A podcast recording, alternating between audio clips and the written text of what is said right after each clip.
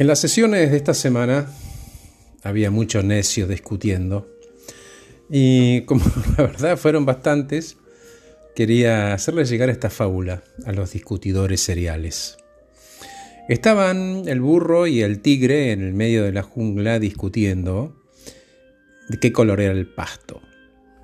Y el burro decía el pasto es azul y el tigre decía no, es verde. Y así discutían y discutían y discutían y pasaban los animales y los miraban. Bueno, finalmente le dijo el tigre, bueno, si te parece, llevémoslo al, a su majestad el, rey león, a ver qué, que él dirima, que él le opine. Ok, dale, dijo el burro, y ahí fueron los dos caminando, pidieron audiencia con el, con el león, que estaba sentado en su trono.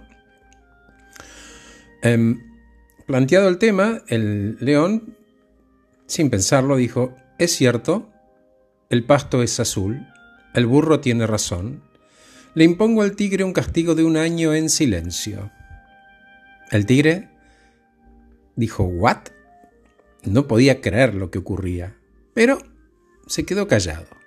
El burro saltaba alegremente y se fue riendo, como diría mi abuela, a mandíbula batiente, y gritando el pasto es azul, el pasto es azul.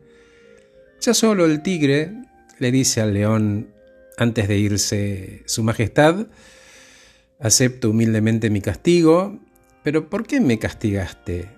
Después de todo, Su Majestad, el pasto es verde. Y el león le contesta, es cierto, tigre, el pasto es verde. Mi castigo no es por eso. Que sea verde el pasto no se discute es porque no puedo creer que una criatura inteligente como vos pierda el tiempo discutiendo tonterías, discutiendo tonterías con el burro y encima me traigan ese tema a mí.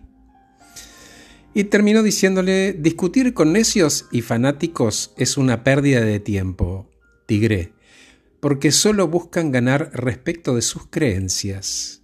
Hay seres que, aunque uno presente toda la evidencia del mundo, no están preparados para comprender o están cegadas por su ego, por su odio, por su rencor, por su resentimiento, y lo único que quieren es que alguien les diga que tienen razón.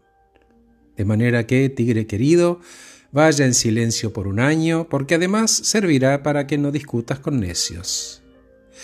Y te dijo, oyente, con una frase como cierre este podcast, cuando la ignorancia grita, la inteligencia calla.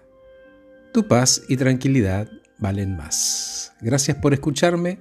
Soy Horacio Velotti. Que estés muy, muy bien.